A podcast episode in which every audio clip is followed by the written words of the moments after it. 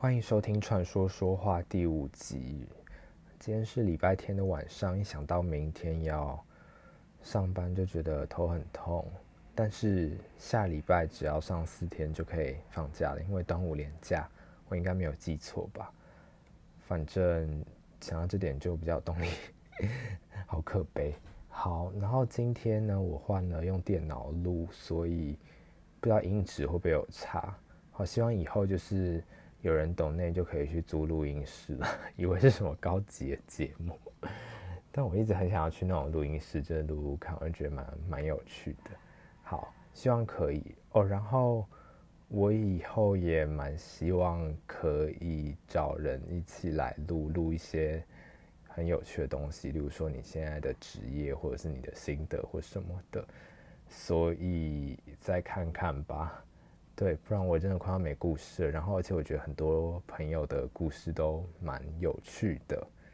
所以如果有这个，如果有想要曝光的人的话，虽然曝光度可能不会到多高，但是可以来找我报名，想要被访问的话。对，那如果你的故事真的太无聊的话，我可能就会拒绝你。没有开玩笑，开玩笑。好，呃，要讲的主题是关于机车族的心酸血泪。呃，不瞒大家说，我就是从大一开始就骑摩托车上学，然后一直骑骑，然后到现在，所以大概车龄也有五到六年了吧？对，大概六年左右。然后呢，我是在高三的时候就拿到驾照了，因为那时候。其实那时候知道要去正大的时候，就已经知道说以后应该会骑摩托车上学，因为我家在中和嘛，然后到达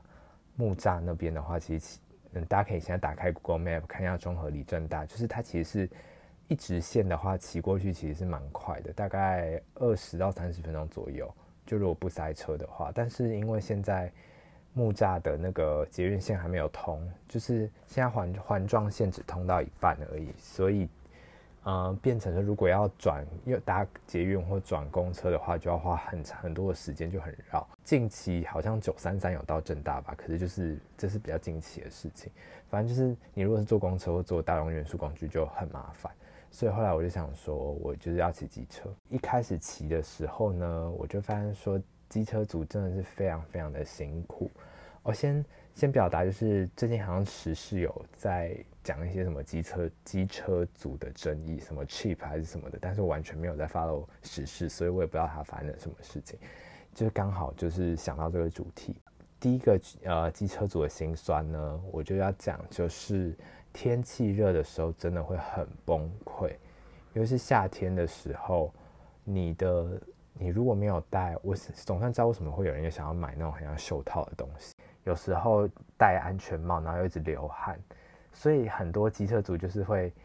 呃，就算那个机车的那个格子，就是停机车那个马路上那个格子在很前面，可是你看到大家都停很靠边边，或是停在树荫下，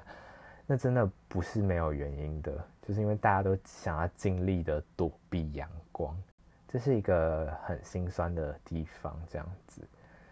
好，再来第二个第二点，机车主的第二点就是很冷，就是刚刚讲很热嘛，现在讲很冷。冬天的时候真的是冷到疯掉，尤其是台湾，就是冬天的时候，台北很常是湿冷，不是干冷，就会觉得说我到底现在在哪里？我在北极吗？我在 南极吗？真的好冷，好冷。有时候只是想要，就是其实有时候。天气其实没有那么的，就是你如果是用走路的话是没有那么冷的，可是因为你很长要骑车，就会有那个速度，然后又有可能又有时候会有一点雨，所以那个体感温度就整个变很低。然后最讨厌就是每次就是有时候在就是例如说上上大学的时候，很有些人就问说，你干嘛穿那么厚？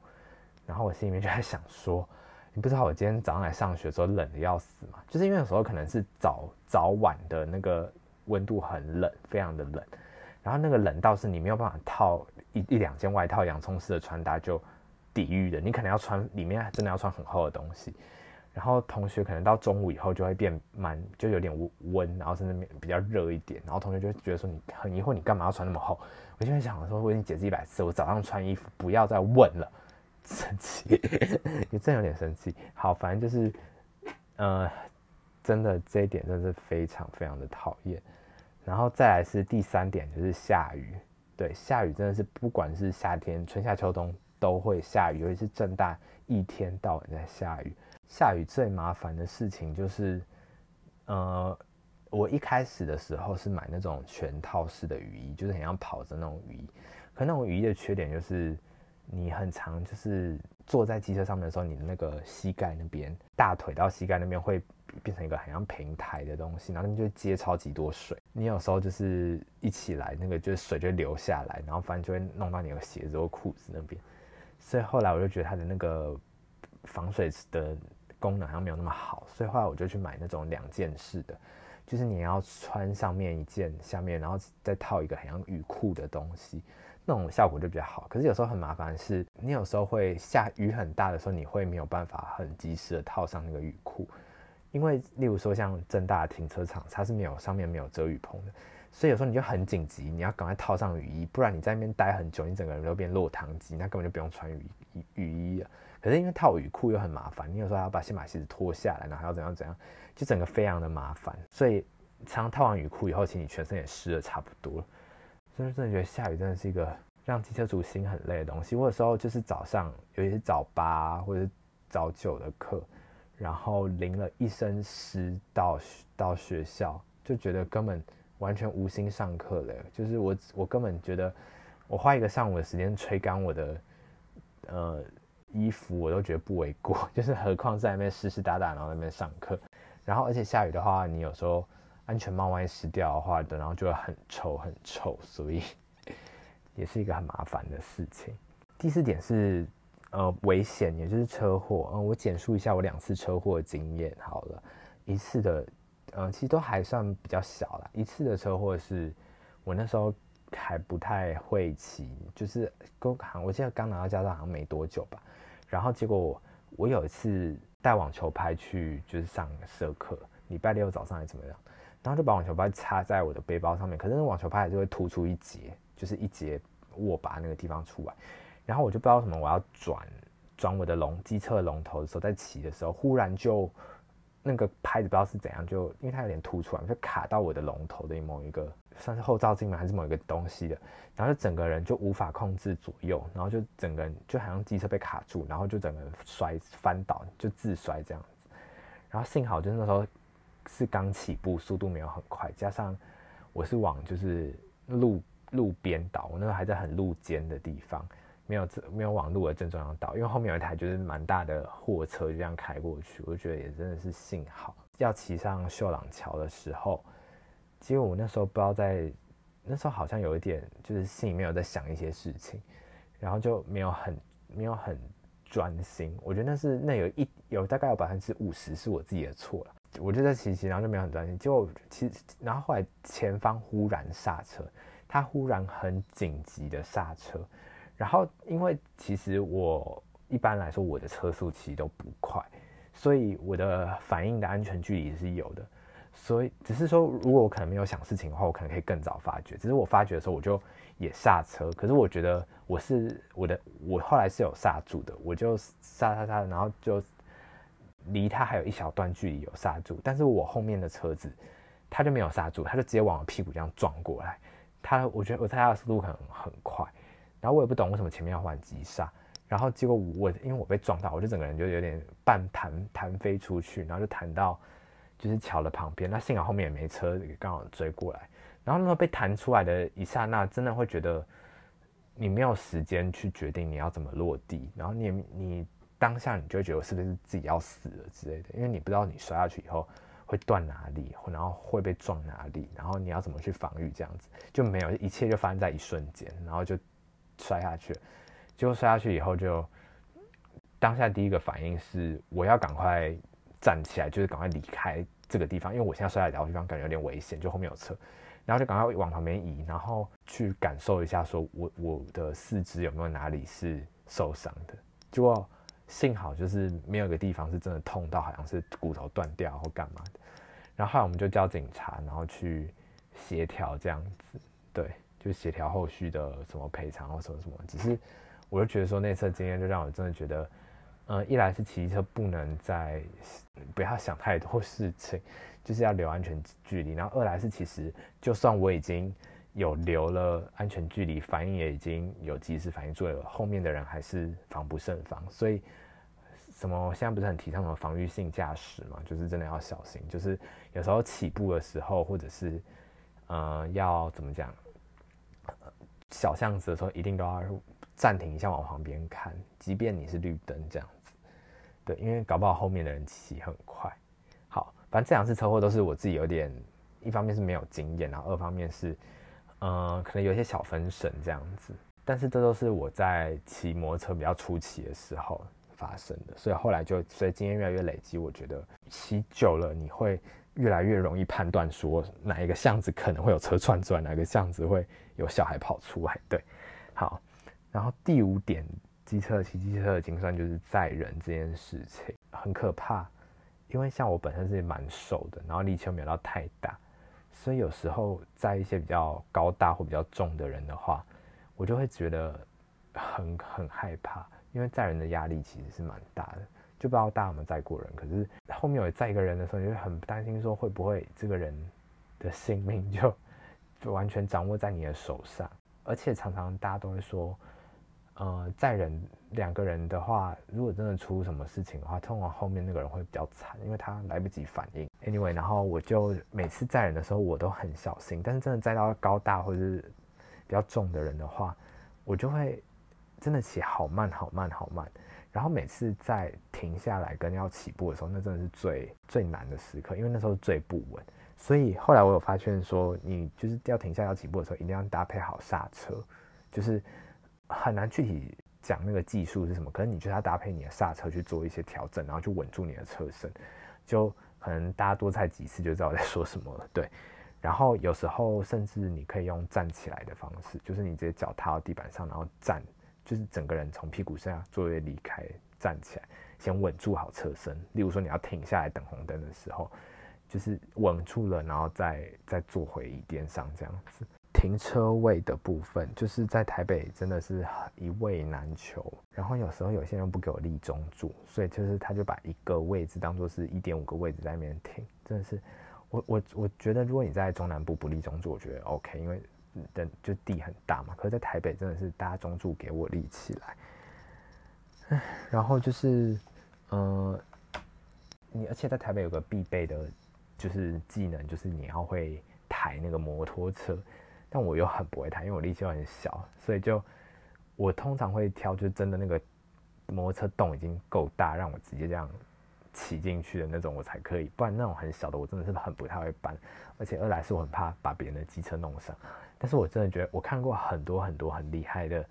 就是 感觉就是机车老手，就是搬的超级利落。就是看到有些很看起来瘦瘦小瘦小的人，就他们搬起摩托车来，那个架势真的是令我真的是非常的敬佩。所以这一点是他现在还没有学习到的。而且常常我，例如说我可能提早十分钟到一个聚会。我可能会因为要找位置找不到，然后找了二十分钟就迟到十分钟。车位真的是一个非常非常麻烦，在台北真的是非常非常麻烦。然后第七点的机车主的心酸就是这点比较特别，就是宠的部分。我记得我有一次去猫空，然后结果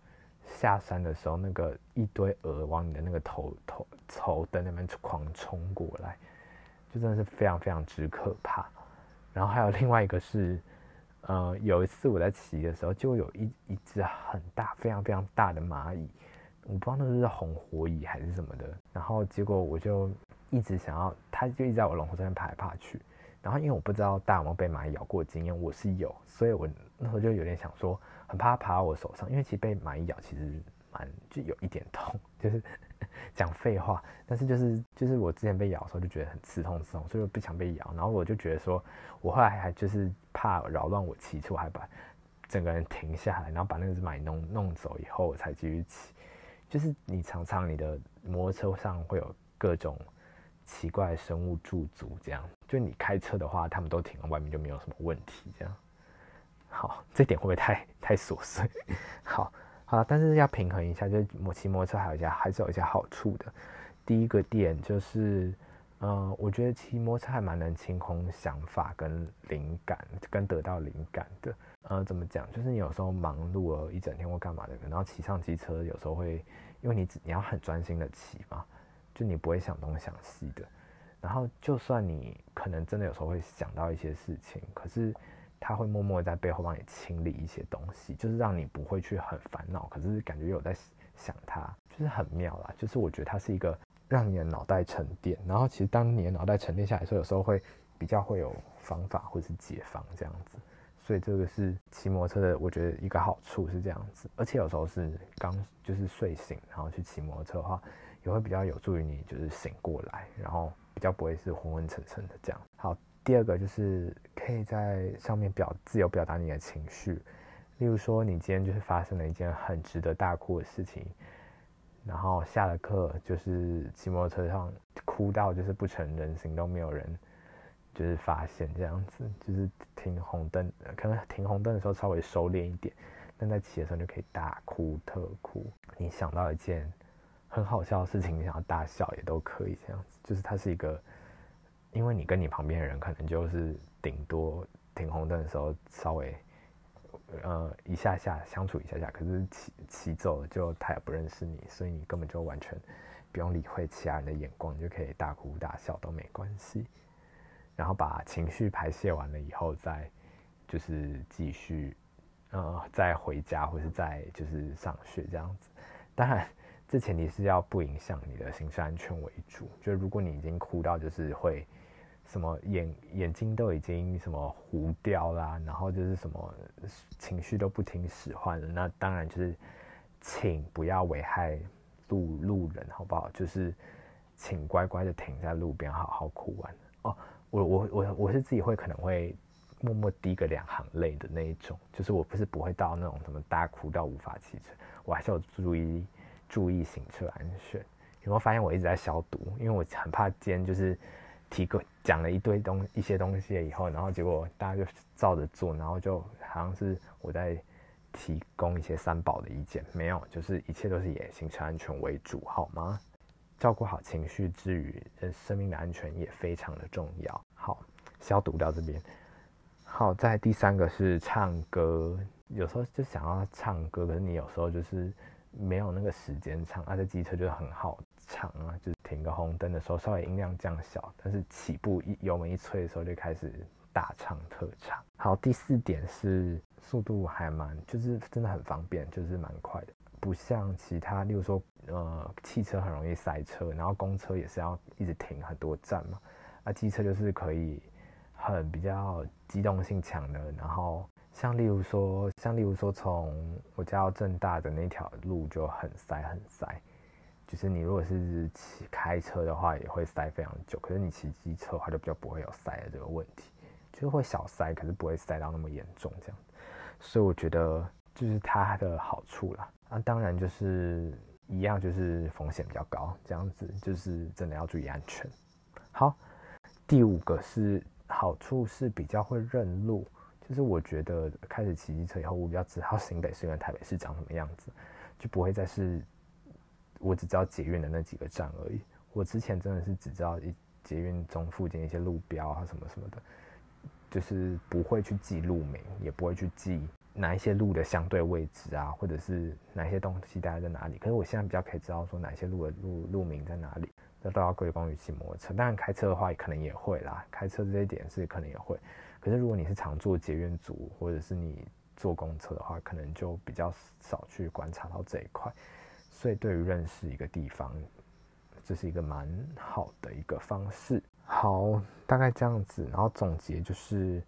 我现在就是比较不喜欢骑摩托车，因为我觉得一来是我觉得它有点耗神，就是你还是要常常就是很专心。那如果我觉得我状况不好的话，我现在就是。觉得不要就是骑，然后就好好的就是坐大众运输工具，这样子就是，而且有时候会心里面就是会想要想事情。刚刚有说就是骑摩托车比较好的是去清空或整理你的想法，可是不太适合就是真的很专注的去想一件事情。但是你如果搭捷运啊，或者是搭就是公车的话，你就可以真的好好坐下来思考，说我要怎么去执行一件事情，或者就可以想的比较缜密。因为你如果你在街上面想了太多东西的话，你就不用骑了，你可能就会出车祸这样子。然后第二点是，我觉得现在有时候会把骑摩托车当作是一个比较舒压的方式。因为其实我后来知道说，我一直都把它当成是一个交通工具，一个代步的工具。可是我后来知道说，其实有很多人是很喜欢去